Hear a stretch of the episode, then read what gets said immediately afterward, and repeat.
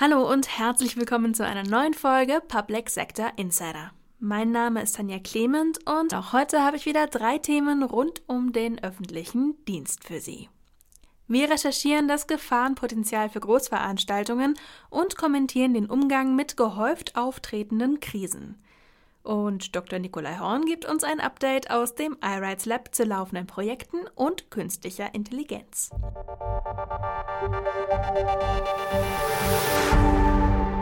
Rummel, Kirmes, Kirchweih, Dom, Kerb, Sommerfeste, Weihnachtsmärkte, Festivals und Konzerte.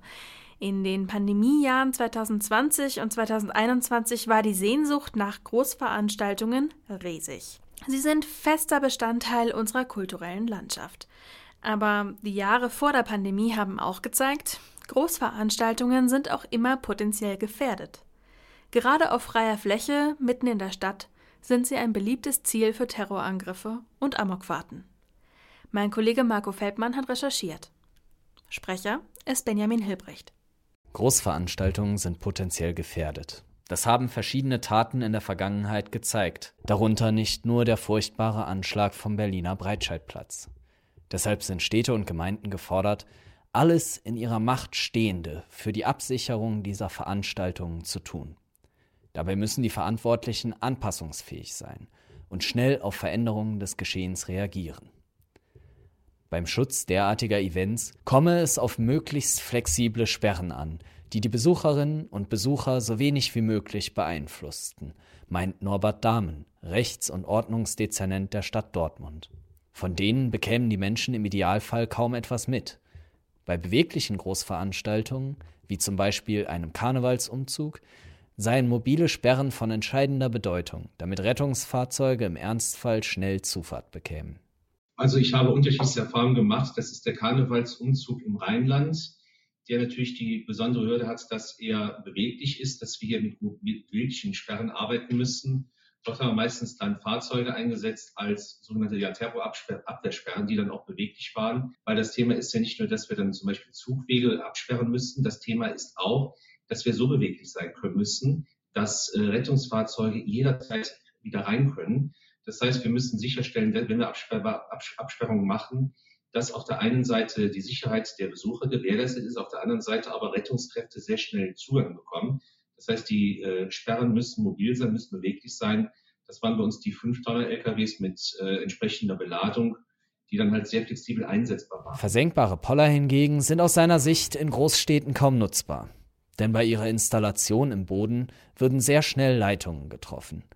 Aus diesem Grunde werde bei Veranstaltungen in der Dortmunder Innenstadt ausschließlich mit mobilen Sperren gearbeitet. Mobile Lösungen finden auch auf dem Breitscheidplatz in Berlin Anwendung. Selbst mehr als fünf Jahre nach dem dortigen Attentat gebe es hier noch keine baulichen Veränderungen, kritisiert Oliver Schrovenegger, der Bezirksstadtrat für Ordnung, Umwelt, Straßen und Grünflächen im Berliner Bezirksamt Charlottenburg-Wilmersdorf. Dies liege auch an den diametral unterschiedlichen Interessen der involvierten Senatsverwaltungen. Naja, bei uns ist es anders, weil wir natürlich mit dem Breitscheidplatz, wo der Anschlag ja stattfand, ein, ein Ort haben, wo alle sagten, da müssen wir jetzt unbedingt was tun. Das ist ein Platz, der im Jahr 100 Tage mit irgendwelchen Aktivitäten bespielt wird. Also ging es immer darum, bauliche Veränderungen so zu schaffen, dass sie dauerhaft und nicht jedes Mal neu aufgebaut werden müssen. Da sind wir nach fünf Jahren keinen Millimeter weiter. Schrovenegger gibt in diesem Zusammenhang außerdem zu bedenken, dass die öffentliche Hand nicht alle Großveranstaltungen selbst absichern und schützen könne. Es sei weder personell noch finanziell leistbar, als Verwaltung selbst an allen Veranstaltungsorten mobile Sperren aufzustellen. Es gebe nicht den absoluten Schutz, betont der Grünen Politiker. Der Breitscheidplatz sei jedoch eine Art Präzedenzfall, weil die Kommune hier selbst eine Absicherung bauen wolle. Dies könne zu entsprechenden Forderungen von Veranstaltern an anderen Orten im Bezirk führen, die jedoch ressourcentechnisch nicht zu erfüllen seien. Eine Checkliste für die Sicherheit von Großveranstaltungen, die schlicht abgearbeitet werde, könne es nicht geben, meint Christian Buschoff, Mitarbeiter am Institut für Rettungsingenieurwesen und Gefahrenabwehr an der Technischen Hochschule Köln. Denn bei Veranstaltungen handele es sich um offene, dynamische Systeme, auf die der Veranstalter nur sehr bedingt Einfluss habe. Wir haben bei Veranstaltungen immer offene, dynamische Systeme. Dadurch ist es so schwer, dieses Thema Zufahrtsschutzbarriere auf den Punkt zu bringen und dadurch entstehen auch so langfristige Diskussionen. Das gelte zum Beispiel mit Blick auf die Bewegungsfreiheit der Besucher und auf das Wetter. Letzteres sei, ebenso wie Unfälle, ein zentraler Faktor, unterstreicht auch der Dortmunder Dezernent Dahmen. Die Gefahr durch Terror und die Corona-Pandemie sind nur zwei der Probleme bzw. Krisen, mit denen sich Politik und Verwaltung auseinandersetzen müssen. Fachkräftemangel, Klimawandel, Spaltung der Gesellschaft, die Problemherde häufen sich. Aber wie damit umgehen? Ein Kommentar unseres Chefredakteurs Uwe Proll. Sprecher ist Paul Schubert. Schwarzmalerei wäre derzeit unangebracht. Doch ein nüchterner Blick auf die mangelnden Fähigkeiten zur Resilienz, Souveränität und Vorsorge geben mehr als nur Anlass zu ernsthafter Sorge. In 30 Jahren nach dem Mauerfall ist eine Art hypnotischer Tiefschlaf eingetreten. Ein Wohlgefühl, das die deutsche Politik und in Folge auch die Verwaltung nur noch mit sich selbst beschäftigen ließ. Dabei wurden durchaus wichtige Fragen der gesellschaftlichen Integration und eines neuen Konsenses in den Fokus gerückt. Doch nun, wo eine Krise nicht auf die nächste folgt, sondern sich Krisen geradezu übereinander stapeln, stellt sich die Frage, ob das Festhalten an der bisherigen Agenda zukunftsfähig, womöglich zukunftswidrig, wenn nicht sogar reaktionär ist. Die unkontrollierbare Dynamik zwischen den Spätfolgen der Corona-Pandemie, die im Herbst erneut an die Tür klopft, der galoppierenden Inflation, der endlosen Lieferengpässe, der jetzt spürbaren Wirkung der Demografie und der Arbeitskräftemangel, den deutlichen Folgen des Klimawandels, dem Auseinanderdriften der Gesellschaft, alles verlangt nach Entschlossenheit, Führung mit mehr Transparenz und Kommunikation. Stattdessen beantwortet die Bundespolitik diese Krisenkumulation, der sie selbst erklärt nicht gewachsen ist, mit einer neuen Bevormundung gegenüber der bürgerlichen Mehrheit. Ein extrem riskantes Vorhaben. Um die politischen Ränder, hier erklärt rechts, einzudämmen, werden Sprache, Tradition und tradierte Lebensgewohnheiten wie Gewissheiten grundsätzlich in Frage gestellt. Wir sind in einer Multikrise. Das ist notwendig, auf unsere wirklichen Helden zu schauen. Die sitzen nicht nur in Ämtern, sondern sind bei der Feuerwehr, der Polizei, bei der Sozialarbeit und den kommunalen Ämtern, die geöffnet hatten. Die Krisenkumulation hat erst begonnen. Es bleibt zu hoffen, dass mutige Beamte und Beamtinnen das Richtige tun, ohne sich unnötig durch zeitweise im Amt befindliche Politiker davon abhalten zu lassen, das Gemeinwohl im Auge zu behalten. Zu viele Parteigänger sitzen in Behörden, doch auch sie müssen in der aktuellen Lage das Richtige, denn das parteipolitisch Sinnvolle tun. Es ist für das Land jetzt erforderlich. Kommen wir von den schwelenden Krisenherden zu etwas Positiverem. Digitalisierung bietet, wenn sie gut umgesetzt wird, viele Chancen für die Verwaltung. Aber nicht alles, was technisch möglich ist, ist auch sinnvoll oder zwingend ethisch vertretbar. In Folge 46 haben wir mit Dr. Nikolai Horn schon einmal über die Projekte des iRights Lab gesprochen. Heute gibt der Dr. Eva Charlotte Proll ein Update. Hi Nikolai. Hallo Eva Charlotte. Wir haben uns vor einiger Zeit schon mal unterhalten und ähm, haben gesagt, wir wollen ein Update machen. And uh, there we go. Was gibt's Neues aus dem iRights Lab?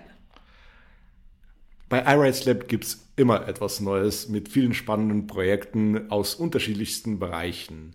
Um nur ein paar Beispiele zu nehmen, vor halbem Jahr haben wir gestartet mit einem Zentrum für vertrauenswürdige künstliche Intelligenz, ZVKI, das sich mit den gesellschaftlichen Fragen des Einsatzes äh, der künstlichen Intelligenz auseinandersetzt und eine Plattform und Anlaufstelle für die Behandlung solcher Fragen stellt. Ganz andere Bereich beispielsweise die äh, digitale Erinnerungskultur. Mit welchen Formaten können wir die Bildung und Erinnerungskultur im digitalen Raum gestalten? Oder aber auch aus dem Bereich des Datenschutzes haben wir vor kurzem gemeinsam mit der Stiftung Datenschutz eine Arbeitshilfe zur Umsetzung von Datenschutzanforderungen ausgearbeitet für kleine und mittelständische Unternehmen, die auch äh, eventuell von den Behörden genutzt werden kann, beziehungsweise eine, eine Analogie wäre auch denkbar für den öffentlichen Bereich. Es gibt viele interessante Projekte, viele Ideen und äh, so, ja, so sind wir unterwegs. Mhm, sehr spannend. Das ähm, Letzte, was du gesagt hast, klingt ja interessant, vor allen Dingen, wenn man das dann irgendwie ausweitet zu einem Selbstverwaltungscheck zum Thema Datenschutz in der Verwaltung, wo ja sowieso digitalen Mitarbeiter zu knapp sind oder eine sehr knappe Ressource. Ähm, aber du selber bist ja in einem Projekt engagiert zum Thema ethischer Reflexionsprozess bei digitalem Verwaltungshandeln. Große Begriffe, was steckt dahinter? Wir beschäftigen uns mit Fragen der digitalen Ethik in mehreren Projekten. Im Grunde genommen geht es uns darum, die ethischen, auf die ethischen Fragen, äh, richtige Fragen zu stellen, anstatt vorschnelle Antworten zu geben. Was müssen wir beachten, wenn wir uns mit der digitalen Ethik auseinandersetzen? Worüber reden wir? Welche Werte sind betroffen? Manchmal sind die richtigen Fragen viel wichtiger als vorschnelle Antworten. Ähm, das Reflexionsprozess, äh, den du angesprochen hast, äh, das wurde im Rahmen des Innovationsbüros äh, des Bundesfamilienministeriums zusammen mit Referat 207 ausgearbeitet. Und das ist eine Anleitung, die auch von der BFSFJ Homepage runtergeladen werden kann, mit der bestimmte ethischen Fragen angegangen werden, Schritt für Schritt, Frage für Frage. Es geht um die Bestandsaufnahme, worüber reden wir, es geht um die Beurteilung, wie stellen wir, welche Werte oder welche Auswirkungen sind betroffen und letzten Endes dient er aus, als Hilfe auch für, um die nächsten Schritte zu planen. War das zu abstrakt? Ja, vielleicht kannst du noch mal ein Beispiel nennen. Naja, also wenn wir bestimmtes äh, digitales System im Pflegebereich einführen, können wir uns fragen, ja, was ist denn eigentlich Pflege? Gehen wir von dem gleichen Verständnis von der Pflege aus? Was macht eine gute Pflege aus? Ist es der zwischenmenschliche Kontakt? Ist es die Entlastung der Pflegerinnen und Pfleger? Ist es das, äh, was den Patienten mehr Freizeit und Selbstständigkeit beschert? Je nach Antwort dieser Frage ergeben sich auch unterschiedliche Akzente, die wir daran setzen, aber auch unterschiedliche Werte, die vielleicht miteinander in Konflikt geraten können. Beispielsweise Effizienz der Pflege versus zwischenmenschliche Kontakt und zwischenmenschliche Beziehungen zwischen Pflege, Pfleger, Gepflegten und äh, Pflegekräften. Mhm. Wie wirkt sich denn die zunehmende Digitalisierung des Arbeitslebens auf das Familienleben und die Kinderbetreuung aus? Sehr spannende Frage. Vor allem in, äh, seit der Corona-Pandemie ist die Verschränkung zwischen der Arbeit und dem Office, also Homeoffice, ähm, nimmt immer wieder zu. Im Sinne eines Reflexionsprozesses würde man fragen können, was ist denn eigentlich Homeoffice? Ist es mehr Home oder ist es mehr Office? Ist diese Trennung oder Verschränkung förderlich für das Familienleben oder gerade hinderlich? Je nach Perspektive und Betroffenheitssphäre kann man zu unterschiedlichen Antworten gelangen und auch zu unterschiedlichen Le äh, äh, Regelungen und Handlungsempfehlungen, wie man familienfreundlich das Arbeiten im digitalen Zeitalter erleichtern kann. Mhm. Weil du das Beispiel jetzt eben mit der Altenpflege gebracht hast, ähm, habe ich mir gerade vorgestellt, wie es also es sind ja ausgereifte Individuen, aber ähm, wie es wäre oder was ist, wenn KI die Betreuung meiner Kinder übernimmt. Also Beispiel, meine Zweijährige kann jetzt Alexa nach dem Wetter fragen und kommt dann mit zwei Jacken zu mir und fragt, welche Jacke sie anziehen soll. Ja, hier ist auch äh, im Sinne des Reflexionsprozesses muss man die Begriffe hinterfragen. Was heißt denn eigentlich Betreuung? Ist es Assistenz bei der Sprachentwicklung von Kindern? Ist es, ähm, ähm, sind es Möglichkeiten, Kinder zu selbstständigen kleinen Individuen zu erziehen? Schon ein bisschen gruselig. Äh, ja, das ist schon ein bisschen gruselig, aber die Frage ist, welche, äh, an welchen Stellen die Technik hilfreich sein kann und an welchen Stellen das Zwischenmenschliche gerade nicht verdrängt werden kann. Das ist ja ähnlich wie bei äh, Pflege, ähm, äh, gepflegten Frage. Wie viel Zwischenmenschlichkeit braucht ein Kind? Wie viel zwischenmenschliche Beziehungen werden durch eine KI ähm, äh, ersetzt oder substituiert? Oder im Gegenteil, dein Kind kommt mit dir, zu dir mit zwei Regenjacken. Ohne KI würde es nicht zu dir gehen. Aber ähm, was ist jetzt die Konsequenz? Also du hast unterschiedliche Schritte schon genannt. Was ist die Konsequenz aus diesen Schritten? Also was passiert am Ende? Da wird eine Empfehlung dann ausgesprochen? Wie gesagt, richtige Fragen zu stellen ist viel mehr äh, wichtiger als vorschnelle Antworten. Es geht darum, dass wir über die digitalen Themen aufgeklärt reden, dass wir bestimmte Pro, und Kontras nicht als Positionierungen, sondern reflektiert angehen, äh, dass wir mit, äh, imstande sind, miteinander zu sprechen, um die Position des anderen zu verstehen. Also beispielsweise diejenigen, die sagen, ja, wir brauchen mehr KI, äh, um äh, auch im Berufsleben voranzukommen oder Kinder und Technik, das ist böse. Also um vernunftbasierten gesellschaftlichen Dialog zu ermöglichen.